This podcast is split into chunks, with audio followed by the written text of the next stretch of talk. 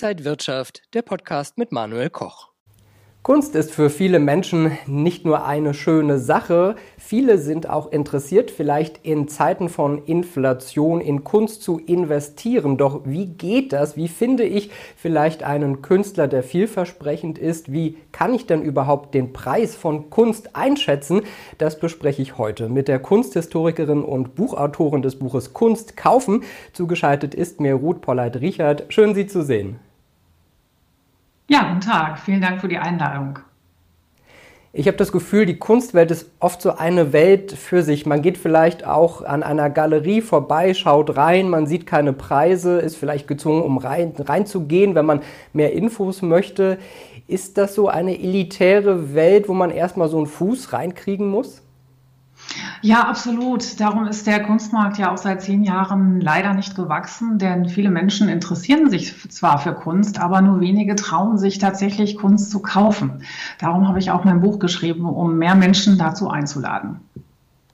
Corona hat doch dann aber schon zu einer digitalen Transformation geführt. Ist das auch in der Kunstwelt angekommen? Das ist versetzt in der Kunstwelt angekommen, wesentlich später als in anderen Märkten. Aber Corona, wie Sie es erwähnen, Herr Koch, ist äh, natürlich da eben äh, der Auslöser gewesen, denn Galerien waren gezwungen, ihr Angebot online einzustellen. Zuvor war das oftmals nicht so populär und eben auch Preise anzuzeigen, denn es hat sich gezeigt, dass wenn Preise mit angegeben werden, das Kunstwerk auf jeden Fall schneller verkauft wird, was man sicher als allgemeiner Konsument sehr gut nachvollziehen kann. Und auf jeden Fall auch Auktionshäuser haben sehr stark von dem Trend profitiert, äh, denn das Angebot dort wurde sehr schnell digitalisiert. Online-Auktionen waren ja zuvor schon im Angebot, aber äh, jetzt konnte man verstärkt auch große Auktionen online zeigen und das hat viele Zuschauer angezogen. Künstler verkaufen ihre Werke ja meistens nicht direkt. Da gibt es die Galerien dazwischen, die das tun. Welche Player gibt es da und was muss man vielleicht an Regeln beachten? Es gibt tatsächlich äh, nur drei bis fünf ganz große Galerien in New York, die im Grunde den Markt bestimmen, wenn man so will. Dies hat auch eine Studie nachgewiesen, denn diese Galeristen können tatsächlich den Daumen heben und senken, welcher Künstler erfolgreich sein wird und welcher nicht. Das heißt, für alle Künstler ist im Grunde ausschlaggebend, in welchen Galeristen, äh, Galerien sie langfristig unter Vertrag stehen.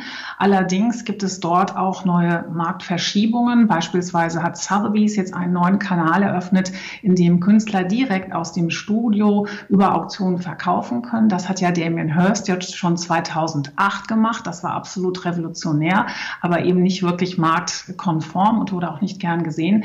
Also das heißt, es gibt zwar diese alten Strukturen und nach wie vor haben diese Player natürlich auch sehr viel Macht, aber es tut sich einiges am Markt und ich bin gespannt, wie es weitergeht. Wenn ich hier durch Berlin Mitte laufe, sind viele Galerien da, die Künstler anbieten. Wie erkenne ich denn den Preis eines Werkes, ob der gerechtfertigt ist?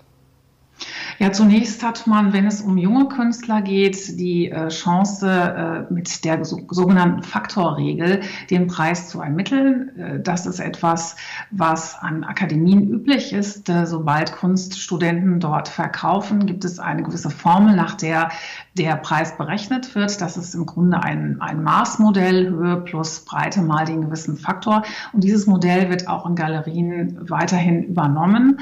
Wenn der Künstler gut verkauft und sehr viel ausstellt, dann steigt dieser Faktor und dann eben der Preis entsprechend mit. Und je länger und je äh, besser die Karriere des Künstlers verläuft, umso äh, entsprechend des Marktes wird natürlich der Preis angepasst. Das ist etwas, was für den Käufer relativ schwierig nachzuvollziehen ist, denn im Prinzip sind nur die Preise veröffentlicht, die auf Auktionen getätigt werden. Das heißt, erst dann, wenn der Künstler in Auktionen verkauft, kann ein Interessent online recherchieren, wie viel diese Werke des Künstlers bislang äh, auf Auktionen erbracht haben und selbst abschätzen, ob der Preis in der Galerie gerechtfertigt ist oder nicht. Kann ich denn Preise noch verhandeln oder macht man das nicht? Doch, das ist äh, absolut, in den meisten Fällen ist das äh, durchaus möglich. Man sollte es auf jeden Fall immer versuchen. Jetzt ist der Preis die eine Seite, aber wie erkenne ich denn, ob das Bild vielleicht auch qualitativ gut ist? Sie sind Kunsthistorikerin, Historikerin, Sie haben vielleicht ein Auge dafür, aber äh, wenn man vielleicht nicht so tief drin ist, kann man da so Qualitätsmerkmale erkennen? Auf jeden Fall, es gibt einen ganzen Katalog von Qualitätsmerkmalen. Ich habe sie alle in meinem Buch aufgelistet. Äh, am Ende spielt natürlich der Geschmack auch eine große Rolle und auch ein gewisser Trend, was momentan gern gesehen wird und was vielleicht eher nicht so populär ist.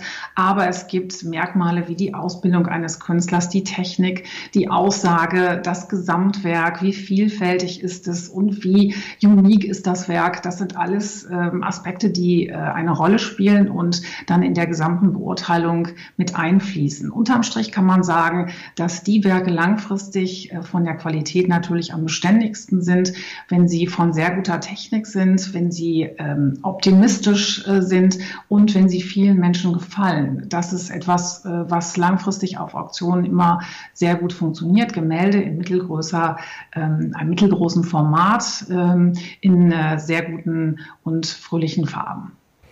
Wenn ich jetzt überlege, mir meine ersten Kunstwerke zu kaufen, wo gehe ich da rein? Sollte ich vielleicht einen Druck kaufen, der noch verhältnismäßig günstig ist oder ein Aquarell, ein Ölgemälde, eine Skulptur?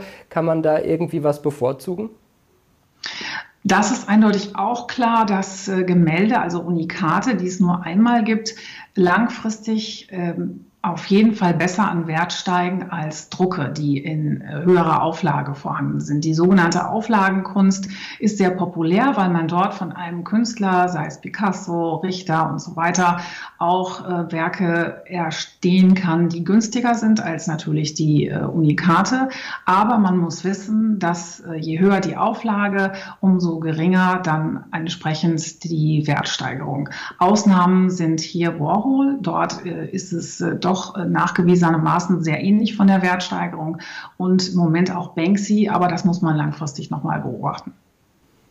Wenn ich jetzt die Kunstwelt für mich so ein bisschen erschlossen habe und auch wirklich in die Kunstwelt gehen möchte als Anlagemöglichkeit, wie baue ich mir denn da eine Strategie auf? Also eine Strategie ist auf jeden Fall ganz wichtig. Also zunächst, wenn es um das Thema Anlage geht, ist ganz wichtig zu wissen, nur ganz wenige Kunstwerke eignen sich auch als Investment.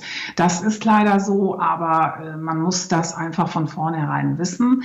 Und dann ist es ganz wichtig, sich zu überlegen, was möchte ich langfristig sammeln? Gibt es ein bestimmtes Thema, was mich interessiert? Gibt es einen roten Faden, mit dem ich eine Sammlung aufbauen kann? Das kann ganz einfach sein. Ich sammle beispielsweise nur Porträts ähm, oder nur einen bestimmten Künstler oder nur eine bestimmte Künstlergruppe.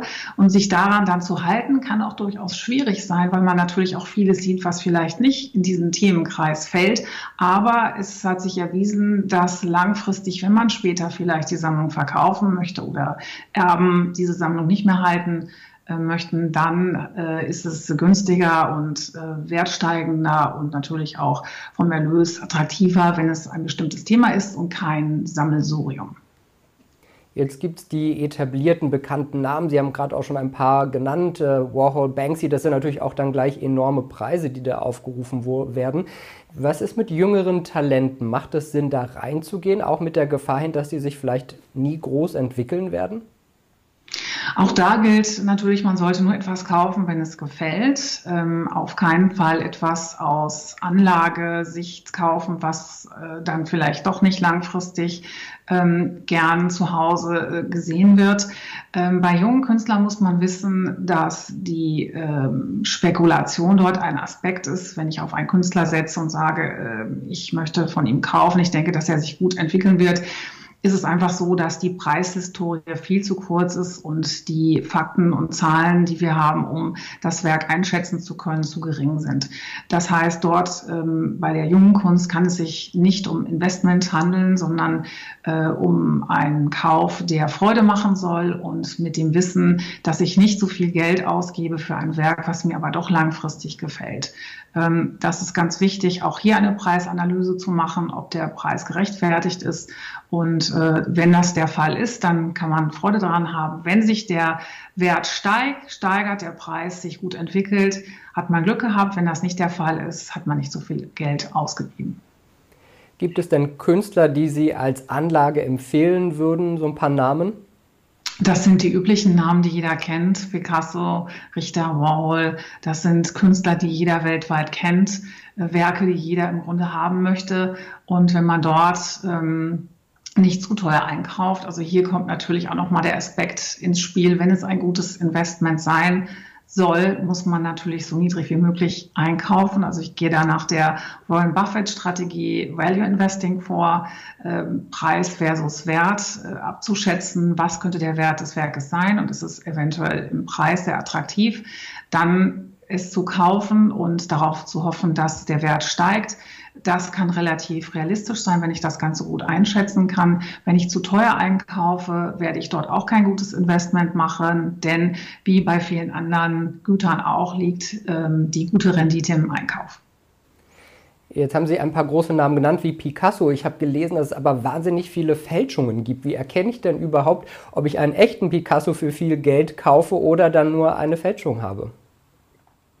Das ist ein ganz wichtiger Aspekt, den Sie ansprechen, denn nicht viele wissen, dass äh, bestimmt 30 bis 40 Prozent aller Werke, die am Markt unterwegs sind oder auch in Museen hängen, Fälschungen sind.